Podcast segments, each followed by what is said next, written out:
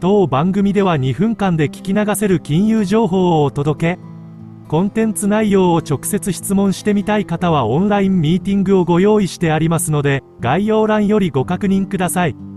米国株式市場は25日 S&P500 指数とダウ平均株価指数が小幅に下落した一方ナスダック総合指数は横ばいとなった。エネルギーセクターが最大の上げ幅を記録した一方テクノロジーセクターと消費財小売セクターが下落した。要点 S&P500 指数は0.23%下落し4320.06で取引を終えた。ダウ平均株価指数は0.31%下落し3万3963.84で取引を終えた。ナスダック総合指数は横ばいとなり1万3211.81で取引を終えた。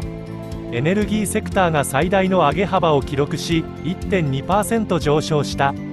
テクノロジーセクターと消費財小売セクターは下落しそれぞれ0.6%と0.5%下落した。銘柄動向 Amazon.com のリンクアムン株は1.2%上昇し S&P500 指数を支えた。原油価格の上昇を背景にエネルギー株が上昇した。上昇する金利と潜在的なリセッションへの懸念からテクノロジーセクターと消費財小売セクターは売られた。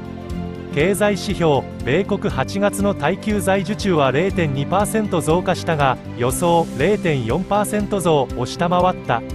米国9月の消費者信頼感指数は103.8となり8月の108から低下した。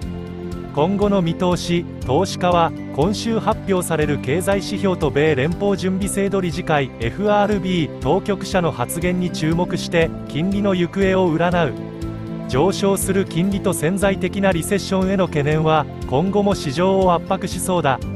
全体的に25日の取引は比較的平静で投資家は今週発表される経済指標と FRB 当局者の発言を前に慎重な姿勢を示した。